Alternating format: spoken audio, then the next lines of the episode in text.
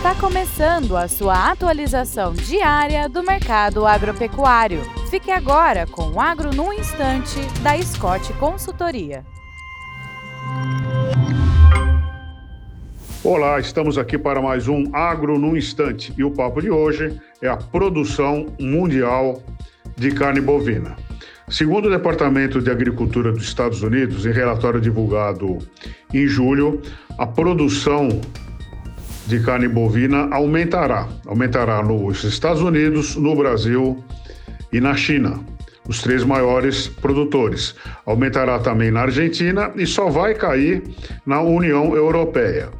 Nos Estados Unidos, a produção deverá ser de 12 milhões e 380 mil toneladas de carne. No Brasil, deverá ser de 10 milhões e 650 mil toneladas de equivalente carcaça. Na China, de 7 milhões e 500 mil toneladas de equivalente carcaça. Na Argentina, de 3 milhões e 170 mil toneladas de equivalente carcaça. Na União Europeia, a, a produção deverá ser de 6 milhões e 600 mil toneladas. Acompanhado desse aumento, a, a, o consumo também deverá aumentar, mas o consumo de carne bovina a gente conversa amanhã. É isso aí, bons negócios, boa saúde para todos e até amanhã.